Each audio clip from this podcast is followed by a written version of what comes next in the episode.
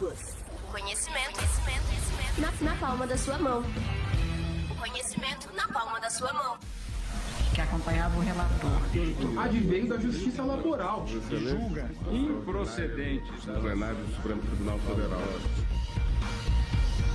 Começa agora o NPJ News.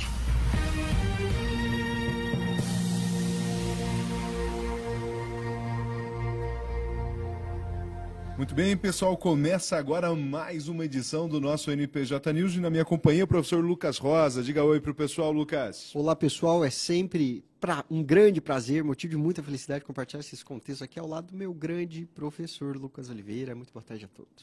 Maravilha, uma primeira notícia aqui de interesse a toda a classe de motoristas desse país. Professor, qual é a chamada?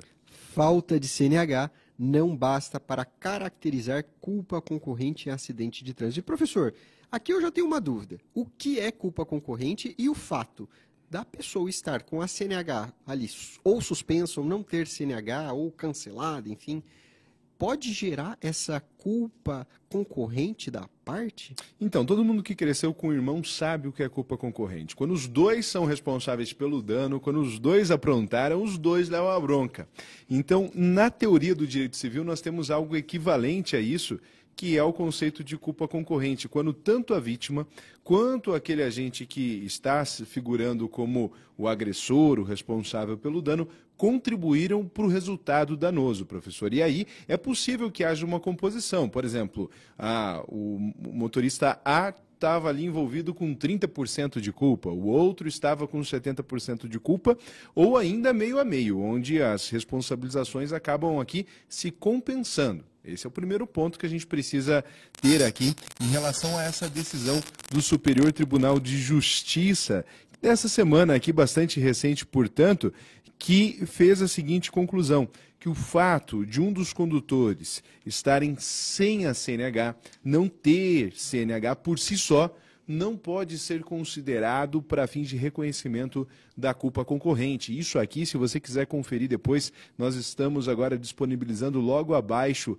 do vídeo, junto com a descrição do nosso conteúdo, as fontes, as notícias que nós separamos aqui para te manter sempre muito bem informado, sempre muito bem informada. Então, no RESP é 1 986 488 do Superior Tribunal de Justiça, chegou-se a essa conclusão de que o fato de um dos motoristas, professor, não ter a CNH, não faz com que ele seja responsável em parte pelo evento danoso. É verdade que isso por si só, é possível que ele tenha contribuído de outras formas a esse resultado e aí vai da análise caso a caso, mas a falta de CNH por si não gera responsabilização aqui para fins de composição de culpa concorrente. Muito bem, e um aspecto bem interessante aqui, eu estava pensando, professor, é, embora a conduta ela seja assim uma conduta antijurídica no contexto administrativo, olha, não está de acordo com o ordenamento jurídico, isso por si só não gera efeito no âmbito do direito civil. Em outras palavras, nós reconhecemos a conduta ilícita no âmbito administrativo, mas o mesmo fundamento por si só não pode ser utilizado para uma responsabilização civil objetiva. Nós precisamos deixar bem claro essa separação dos desses aspectos do ordenamento jurídico, da, de cada divisão, de cada área do direito. Prof. Isso, a responsabilidade nem objetiva nem subjetiva. Né? A objetiva é aquela que independe de dolo ou culpa, e a subjetiva é aquela que depende de, da caracterização de dolo ou culpa, como bem nos ensinou o professor Eduardo Hoffman. Grande lá. professor. Um abraço para ele, inclusive. E aqui a questão é justamente que, ah, por quê? Né? Qual que é o raciocínio jurídico que perpassa essa discussão? Para a responsabilização é, civil, professor, decorre de, do descumprimento de um comando fundamental, seja ele previsto em contrato, seja ele previsto em lei. Então, quando a gente fala de acidente de trânsito, a responsabilização é ali do artigo 182, 186, perdão, do Código Civil como regra. E aí, junto ali com 927, os dados materiais com 402 e assim vai. Bom, mas aqui é o seguinte, qual que é o raciocínio? O fato de não ter CNH por si só não implica a responsabilidade pelo dano. Então, eu posso dirigir sem CNH, que vai ser uma infração administrativa, como o professor bem mencionou, e isso não gerar é, aqui dano para ninguém e, portanto, eu não precisar indenizar. Agora, se eu agir com imprudência, se de alguma forma eu contribuir, estava, além de sem CNH, estava embriagado, se eventualmente não obedecia a sinalização do local, aí sim, não pela falta da CNH ou da CNH válida, mas sim por essas outras condutas que contribuíram com o nexo de causalidade. Então, ação ou omissão, né, o descumprimento de dever fundamental aqui sendo resultado de uma ação ou de uma omissão, a existência do dano, nexo de causalidade, que é a correlação entre ação e omissão e o resultado danoso, e no caso da responsabilidade subjetiva aqui ainda o dolo ou culpa, como é próprio dos acidentes de trânsito como regra. Muito bem, ainda bem que eu tenho um, um professor aqui que me auxilia nos aspectos atinentes ao direito civil, que eu estava também um pouco sem entender o que aconteceu, mas foi muito bem esclarecido aqui pelo meu grande professor Lucas Oliveira. E passamos aqui a segunda chamada. Professor. Segunda chamada, essa eu chamo, o professor explica. Vamos lá. Pessoal, também decisão do Superior Tribunal de Justiça, nós temos aqui o habeas corpus, professor 737-749, onde a chamada é a seguinte: impossibilidade de execução automática da condenação no júri leva a STJ a suspender prisão de médico envolvido na máfia dos transplantes. Como que é isso aqui, professor? Professor, primeiramente, nós estamos diante aqui do princípio talvez mais caro da nossa sociedade, que é o princípio da presunção da inocência. Evidentemente, o processo penal ele é um mecanismo, sim, de contenção do poder do Estado e, por outro lado, também um mecanismo de proteção do cidadão. Agora, o que nós precisamos refletir é o seguinte: olha, será que uma decisão do tribunal do júri que defina uma pena superior a 15 anos é capaz de possibilitar o cumprimento antecipado dessa pena? Em outras palavras, olha, há a possibilidade de interposição do recurso de apelação, eventualmente recurso especial, extraordinário, e o Estado pode antecipadamente iniciar o cumprimento da pena ou seja, antes do trânsito em julgado, já pode ocorrer o manejo punitivo estatal? O Superior Tribunal de Justiça entendeu que não, que é um problema que nós temos no nosso ordenamento jurídico. Foi introduzido no Código de Processo Penal, a partir do pacote anticrime, a possibilidade de execução antecipada das penas superiores a 15 anos emanadas do Tribunal do Júri. Contudo, o Superior Tribunal de Justiça caminha no sentido de declarar, em um segundo momento, evidentemente pelo Supremo Tribunal Federal, mas de reconhecer que esse dispositivo ele não está de acordo com a Constituição Federal Brasileira, porque viola de fato esse caro princípio da presunção da inocência. E nesse caso, a pena foi superior a 15 anos, foi uma pena de 21 anos, contudo, foi interposto o recurso de apelação, o que impede o trânsito em julgado da sentença penal condenatória. E não pode, então, o Estado iniciar o cumprimento de pena. Mas aqui eu já faço a ressalva. Se estiverem presentes os requisitos do 311, 12 e 13 do Código de Processo Penal Brasileiro, será possível a aplicação de uma medida cautelar extrema nesse caso, a prisão preventiva. Mas nesse caso concreto não estavam presentes os requisitos da prisão preventiva e por isso não houve ali a possibilidade de prender antecipadamente o sujeito ativo do injusto penal analisado no processo. Ou seja, o réu, embora ele condenado pelo tribunal do júri, caso pendente ainda de julgamento outros recursos, não poderá dar início ao cumprimento dessa pena, porque não houve trânsito julgado em respeito ao princípio da presunção da inocência. Maravilha. Então se manteve a posição do STF nas ADCs 4344 e 54, que foi a última discussão que aconteceu a respeito da possibilidade. Na época se debatia a possibilidade de cumprimento da pena após condenação em segundo grau de jurisdição, aí veio essa inovação legislativa do pacote anticrime e acabou que agora nós precisamos fazer um certo controle aqui de constitucionalidade, convencionalidade, para se afirmar uma vez mais, então, a importância da presunção de inocência somente com o esgotamento das instâncias. É, é verdade que poderia haver a prisão nesse sentido preventivo, então, professor, desde que configurados os requisitos, mas aí já não no sentido de início de cumprimento de pena, né? mas para preservação dos bens jurídicos tutelados ali pela norma processual. Muito bem. A prisão para cumprimento de pena, aquela prisão punitiva, aquela prisão para atender os objetivos que constam na lei de execução Decorrente penal, do injusto, no né? Código Penal, a, aquela prisão de cumprimento de pena, necessariamente, somente poderá ocorrer após o trânsito em julgado, quando expede-se logo em seguida a guia de execução da pena, em, vai depois, em um segundo momento ali, para o juízo de execução penal, intima-se ali ou expede-se o mandado de prisão para o réu vir e cumprir essa pena. Olha, tem aqui uma sanção penal, uma sanção estatal. O Estado punirá essa pessoa. Essa é a prisão de cumprimento de pena. Mas tem também a prisão preventiva, que é aquela prisão de natureza cautelar. E essa prisão de natureza cautelar, ela é um instrumento, por isso tem a característica de instrumentalidade para o processo penal. Então nós precisamos garantir a eficácia do processo e não do cumprimento da pena propriamente dita. Por isso que as prisões preventivas, cautelares, precisam atender às finalidades processuais e não o cumprimento, a punição que ocorre somente após o trânsito em julgado. Maravilha, professor. E uma dúvida que eu tenho certeza que o pessoal que está entrando no curso, eu tenho carrega e eu espero que o pessoal que já está na metade, depois, né, a segunda metade do curso já não tenha. Mas vamos lá.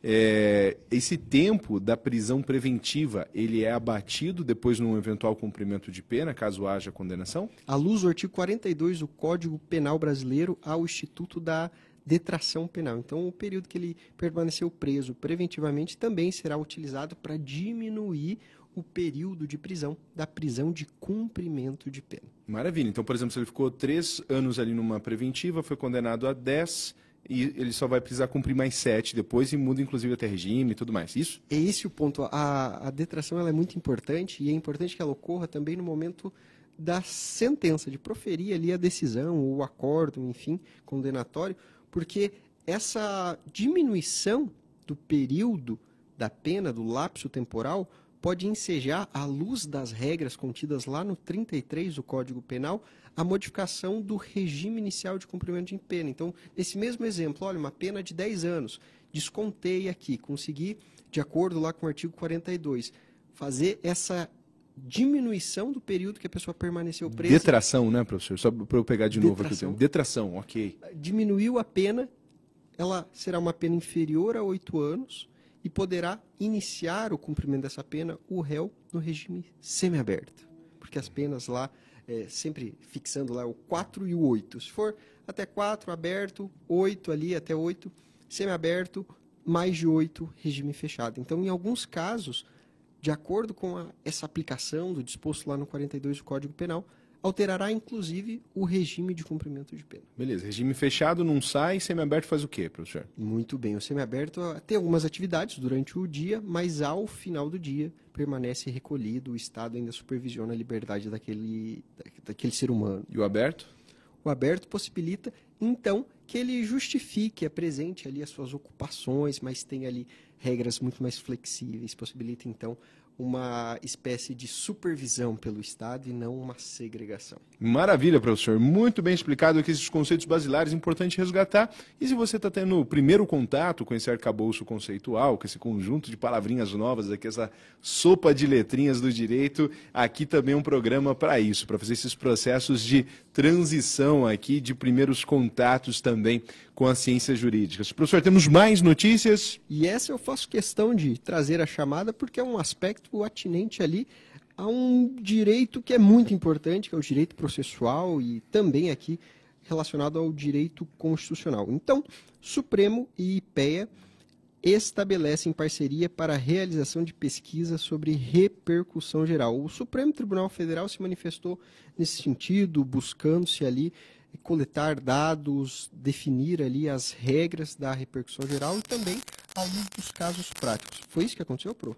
Isso. Então, o que ah, existe uma parceria, uma tendência, inclusive. Isso aqui é muito interessante e, e seria bom que essa mensagem, não necessariamente por causa do, do programa, professor, mas por causa da repercussão da notícia em si, chegasse a todas as instâncias do nosso Poder Judiciário da importância de se conciliar a gestão da administração da justiça com aqui os parâmetros da ciência, da academia, né? O Instituto, o IPE, o Instituto de Pesquisas Econômicas Aplicadas, aqui ele está firmando essa parceria com o Supremo Tribunal Federal para qualificar os critérios de jurisdição, os critérios de aplicação da lei, especialmente aqui o reconhecimento dos fundamentos e interpretação daquilo que se chama de eh, repercussão geral em sede do recurso extraordinário. Então, assim, ó, vamos pensar que você chegou agora no direito, caiu aqui de paraquedas e é o seguinte: eu, você, que não temos foro por prerrogativa de função, que é aquele foro privilegiado que o pessoal fala no noticiário, nós vamos ingressar aqui no primeiro grau de jurisdição, né?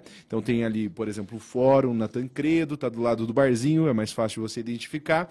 Entra com ação em primeiro grau, vai precisar fazer recurso, vai lá para Curitiba. De Curitiba, tem como mandar para Brasília, ou para o STJ, ou para o STF, dependendo daquilo que você quer discutir.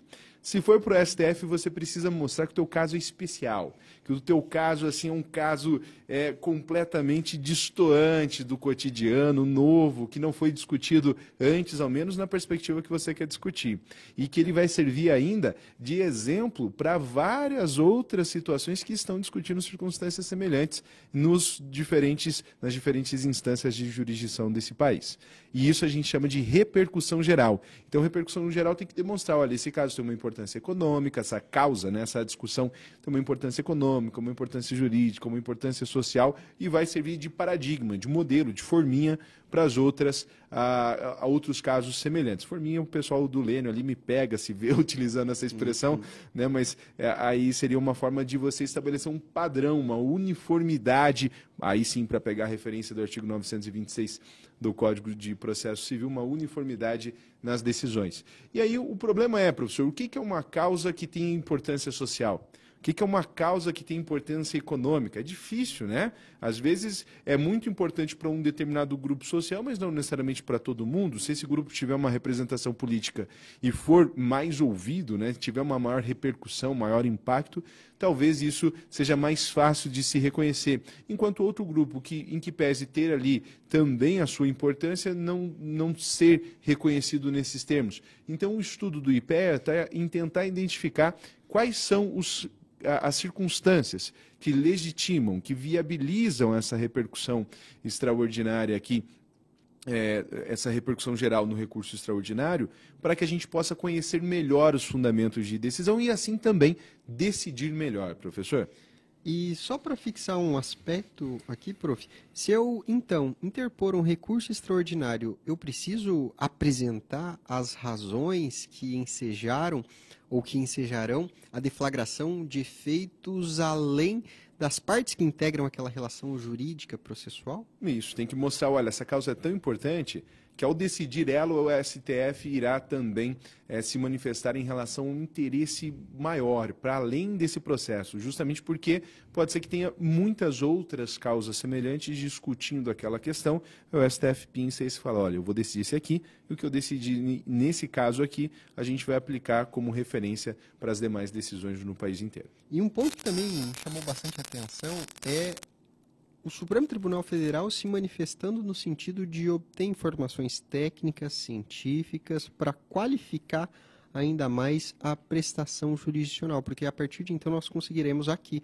ter dados em relação aos processos que foram apresentados, que foram nos quais foi reconhecida a repercussão geral ou uhum. não, enfim, então me parece que é um passo também do judiciário. Parece, parece que não, professor, mas assim, o Conselho Nacional de Justiça contribui muito nesse processo, as escolas de formação, as academias, porque assim, é, uma das grandes preocupações do Poder Judiciário é de estabelecer critérios no processo decisional. Toda decisão não pode ser assim, porque eu quis, né, ou porque sim ou porque não eu tenho que ter critérios. É isso que difere a barbárie da civilização. São os critérios de racionalidade que nós estabelecemos para as nossas instituições. Se é porque eu quero, não tem instituição necessária para mediação.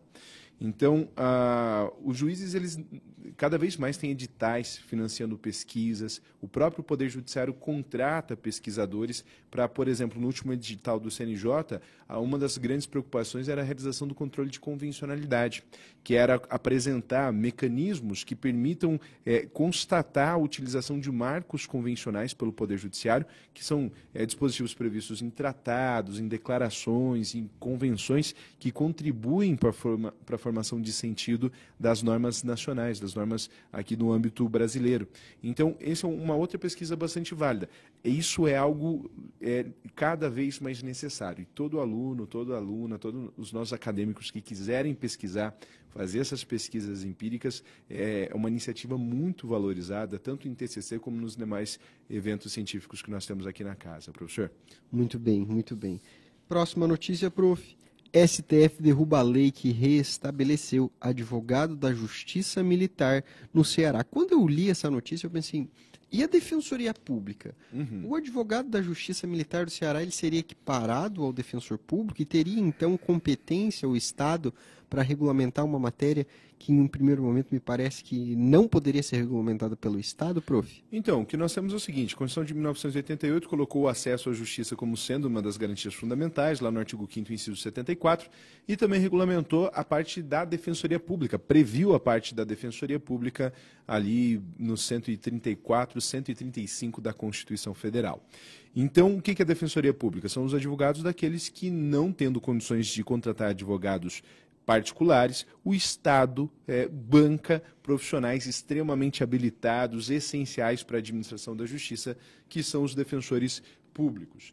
E, nesse caso aqui, a legislação do Estado do Ceará falou: olha, para a, a, Justiça Militar, que é uma das justiças especializadas, nós teremos advogados específicos. Aí o STF, em sede da ADI 3152, falou: não pode, Ceará, não pode. Essa lei aí, que é uma lei de 94, né, deixa eu ver aqui, não, 98, professor, perdão, a gafe aqui. É a 12.832 de 98, no artigo 5 Ela é incompatível com o modelo que a Constituição estabeleceu. A assistência tem que vir da Defensoria Pública. Então, portanto, aqui é obrigação. E aí a importância dessa, dessa função essencial à Justiça, que aqui no Paraná ainda não conseguiu se efetivar nos moldes constitucionais, mas que em outros estados tem muito mérito de atuação. O Paraná aqui faz das tripas coração, mas precisa ainda de mais investimento, mais estrutura, porque tem, nós somos do núcleo de prática jurídica, professor, e aí era, pra, era de se pensar né, que o ideal é que a gente nem tivesse muito assistido por lá, porque as pessoas, né, pensando na referência de políticas públicas, deveriam ser é, preferencialmente atendidas no espaço da Defensoria Pública Estadual. E aí, justamente porque não tem que a gente precisa lidar com tantos casos como nós temos lá para administrar. E aí o problema não é dos profissionais, repito, é estruturação de políticas públicas, né?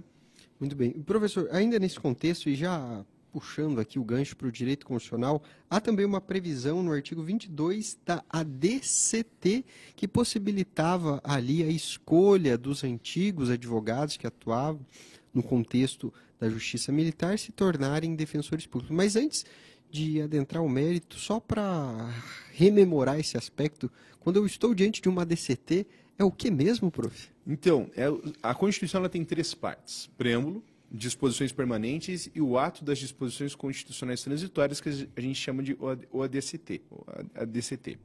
É, então, o ADCT ele serve para quê, professor? Imagina que você está dirigindo, você está a uns 80 por hora, está tá na BR, né, para não, não, ter nenhuma ilegalidade aqui. Está na BR, está uns 80 por hora, e aí tem um quebra-molas no meio da, da BR. Se o professor de repente chegar e frear de forma muito brusca, pode ser que o dano dessa frenagem seja maior do que passar direto no quebra-mola. Dar uma dropada lá no quebra-mola, beleza. Né? Não é confortável, mas às vezes essa freada brusca causa muitos danos. Então, se um carro, um veículo, já causa todos esses danos, esses movimentos bruscos, imagina administrar um carro do tamanho do Brasil. Né? Então, essa, fre essa frenagem não pode ser muito brusca, ela precisa ser suavizada. O ADCT ele tem a responsabilidade de fazer uma transição entre duas ordens constitucionais. Nesse nosso caso, entre a ordem constitucional lá da Constituição de 67 e 69 e para a Constituição de 88. Não dá para assim dizer assim, olha, 4 de outubro de 88 a gente vai seguir a Constituição de 67, mas passou da meia-noite, agora a Constituição da, de 1988 tem plena vigência, a gente é, esquece tudo que passou. Precisa de um período de adequação. O ADCT permite essa transição entre diferentes ordens constitucionais e como a Defensoria Pública foi efetivada, sua autonomia, né, foi bem desenvolvida pela Constituição de 88, deu-se a possibilidade no artigo 22 do ADCT de que aqueles advogados que tinham essa função na ordem constitucional de 67 pudessem migrar para o regime de defensoria pública. E aí, por isso que não faz sentido essa legislação de 98 resgatar um instituto e, um, com uma, e funções, cargos previstos lá na Constituição de 67 69, que já teve essa transição devidamente regulamentada pela Constituição de 88. Muito bem, e aí a importância de sempre ter um constitucionalista ao meu lado. Professor, vamos à próxima Companhia de Saneamento de Sergipe tem imunidade recíproca reconhecida pelo Supremo Tribunal Federal. A imunidade recíproca aqui diz respeito a- aos aspectos tributários, prof. Uhum. Um abraço pro prof. Eldaí, que tentou ensinar essa matéria pra gente. Mas é uma matéria trabalhosa, uma matéria aqui que exige muita dedicação de quem vai estudar. Mas basicamente é o seguinte, professor, pensando que nós estamos vivenciando um pacto federativo. Federação vem de FEDOS, quer dizer pacto ou aliança, aliança entre União, Estado, município e Distrito Federal. Nesse caso, a gente não vai cobrar, você está casado com uma pessoa, você não vai cobrar honorários da sua esposa, né, professor? Não. Não, não, não, não, não é momento de silêncio agora, professor. Evidentemente que não, professor. Exato. Então a União está casada com o Estado, o Estado está casado com os seus municípios e, portanto, eles não cobram uns dos outros pela prestação dos serviços, os tributos. É isso que é a imunidade tributária recíproca. E aí, no âmbito da jurisdição constitucional aqui, o STF reconheceu que não seria possível a cobrança de tributos aqui eh, federais, professor, da Companhia de Saneamento de Sergipe, tá? DESO. Isso foi decidido no âmbito da ação civil eh, originária 3410. Então, o STF falou, olha, a União não vai cobrar da DESO porque ela é uma, uma sociedade de economia mista do estado do Sergipe, então ela trabalha em regime de monopólio com prestação de serviço público, então cumpre os requisitos para concessão e reconhecimento dessa imunidade tributária. Se eventualmente um dia ela for privatizada, tiver um regime concorrencial ali naquele espaço, volta a incidência dos tributos. Professor? Muito bem, prof. Passando-se aqui para a próxima notícia. Supremo derruba decretos presidenciais e restabelece participação da sociedade civil em órgãos ambientais. O que ocorreu no Supremo, prof, em relação a essa notícia? Isso aqui faz parte de uma daquelas ações que algum programa lá atrás a gente falou, olha, o STF está julgando aqui um conjunto de medidas relacionadas ao meio ambiente. Aí o que, que rolou? Existe aqui o Fundo Nacional do Meio Ambiente, que é o FNMA, que tem lá um- uma verba bastante significativa para a administração de situações como proteção ao meio ambiente, pesquisa, enfrentamento de situações mais drásticas e tal. E aí o que, que acontece? Era um grupo de conselheiros que deliberava, representando diferentes interesses, diferentes segmentos da sociedade civil, que deliberava onde que esses recursos iriam ser aplicados, inclusive com financiamento de outros países, de outros estados, né? Que eu não sei se vocês vão se lembrar, a Alemanha tinha grana lá, a Noruega tinha grana lá, e aí fazia essa administração desses recursos. O que, que aconteceu? Num canetaço, o presidente da República removeu os representantes da sociedade civil e aí colocou só representantes de governo, inclusive dos governos dos estados saíram todos. E aí ficou algo é, arbitrário, professor. Não, eu não encontro adjetivos melhores, porque só membros da própria gestão iriam deliberar até onde iriam aplicar esses, esses recursos. E aí as decisões ficaram bem menos democráticas. Eu- o que o STF falou, né, se posicionou nessa ADPF 651, é que esse colegiado, professor, ele precisa necessariamente ser composto aqui por representantes também da sociedade civil. Afinal, é eles que dizem onde dói. Eu sempre conto um exemplo rapidinho. Fui tentar ajudar uma pessoa que é, é cega, deficiente visual, a atravessar a rua lá para comprar passe um dia. E aí eu não perguntei para ela qual é a melhor forma de eu te ajudar. O que, que eu fiz? Garrei forte no braço da pessoa, mas como se ela fosse fugir. O que, que eu queria comunicar para ela? Olha, fica tranquilo, se você tropeçar, se sentir inseguro, eu consigo te segurar, estou aqui para te ajudar. Mas essa não era a melhor forma. A melhor forma era chegar para ela e falar: olha, como que, eu te, como que eu posso te ajudar? Ela ia me responder: dá teu ombro, que eu coloco a minha mão no teu ombro, e aí se eu tropeçar, eu tenho você por perto ali para me servir de apoio. Beleza, faltou o quê? Faltou diálogo. Esse órgão aqui é um órgão de diálogo entre sociedade civil e diferentes instâncias da administração pública, não apenas do governo federal, que tem sua importância sim, deve participar, mas não deve ter o monopólio da fala. Muito bem, professor. E chegou o grande momento? Chegou o momento, chegou o momento daquele quadro mais pitoresco, do espaço do bizarro. Embaixo de algumas togas habita o espírito do esquisito, professor.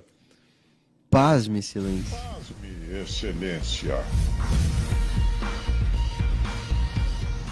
Muito bem, muito bem. E essa notícia diretamente aqui do Paraná, terra das araucárias. E é um pasme mais selvagem esse, professor. O que, que aconteceu aqui? Qual que é a chamada? Qual é a história do pasme dessa semana? Entre aspas. Porco entre aspas, animal. Foram os, os adjetivos utilizados nesse caso concreto para se referir ao acusado. E a questão jurídica, muito além do que nós mencionamos aqui em relação aos adjetivos, é a seguinte: olha, será que um julgador, será que a função judiciária do Estado, o Estado representado pelo magistrado, pelo desembargador neste caso concreto, pode utilizar esses adjetivos? Isso quer dizer ou não que há um juízo parcial na demanda? A partir dessas reflexões, nós começamos a entender o que houve aqui. A acusação é de um fato super grave, mas o desembargador, durante a sessão de julgamento, utilizou alguns adjetivos muito atípicos para se referir ao réu. Depois disso, o advogado de defesa apresentou um habeas corpus, apresentando ao Superior Tribunal de Justiça uma tese de nulidade relacionada à ausência de imparcialidade do julgador. Será então que pode o julgador se manifestar dessa forma? Nesse caso, o Superior Tribunal de Justiça afirmou que não e anulou o julgamento. Prof. Maravilha. Então essa discussão aconteceu ali no HC 718-525. E aí, pessoal, é claro, o, o desembargador, ele nem precisa, é, não precisa ter sangue de barata, ele não precisa ser neutro, né? Neutro é shampoo. Mas a, a questão aqui é que ele não pode externalizar, ainda que ele esteja com, com asco do caso, ainda que ele eh, tenha sentido alguma violenta emoção pela descrição dos fatos, pela narrativa, que tenho certeza que poderiam constranger muitos de nós também, naquele espaço do exercício das suas funções, ele precisa manter imparcialidade. E aí, a partir do momento que ele começa a, a fazer o julgamento de adjetivação, do réu e não a aplicação do direito, ele extrapola as suas funções e, em virtude disso, inclusive, houve a nulidade do ato, né, reconhecida aqui no âmbito do STJ, ou seja, se ele queria uma efetividade para a punição da, do réu, nesse caso, ele conseguiu exatamente o contrário, porque não administrou devidamente a sua postura imparcial, que é o que se espera do exercício de um julgador. Então, quando ele a, a, a, utiliza essas expressões né, de porco, de qual que é outra ali, professor? Animal. Animal, de animal, ele extrapola a sua função jurisdicional, começa a virar um, uma espécie de comentador geral do caso, né? nem, nem mesmo o membro do Ministério Público deveria utilizar essas expressões, são inadequadas para o espaço de atividade jurisdicional, para o espaço institucional, e aí, repito, ainda que tenha gerado a, uma comoção ali por, por parte da idiosincrasia dele, no âmbito da sua subjetividade, ela não deve ser externada, não deve ser manifestada nesses espaços, a discussão deve se ater aqui às referências jurídicas.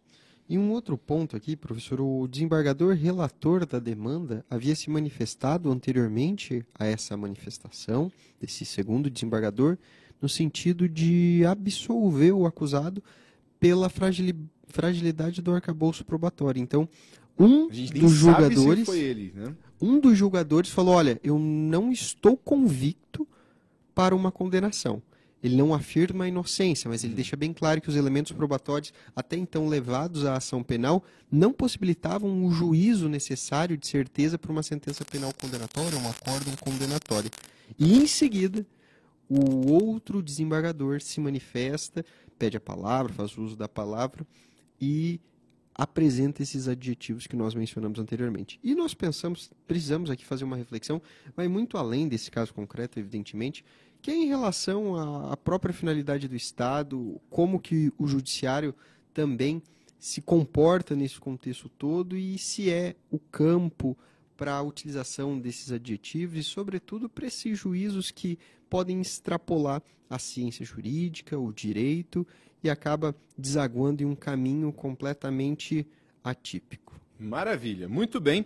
Deixando essa parte mais conspurcada do, da, da, atividade jurisdicional de lado, professor, vamos para a parte mais fofinha, a parte dos abraços. Para quem vai os abraços dessa semana, professor? Quero deixar aqui o meu registro, meu agradecimento a todos que estão nos acompanhando, nos auxiliando, sempre nos incentivando com uma mensagem carinhosa, às vezes com uma lembrança respeitosa. Então, poxa, isso aí deixa nossos corações aí sempre muito felizes, toda a nossa equipe. Agradeço o grande professor Lucas Oliveira, o pessoal lá do Núcleo de Prática Jurídica, os nossos Ari. acadêmicos que estão nos acompanhando, a Ari, a Gislaine, a Nath, todos os integrantes do nosso grande Núcleo de Prática Jurídica. Um Ah, abraço muito a bem, em todos. ordem alfabética, muito bem.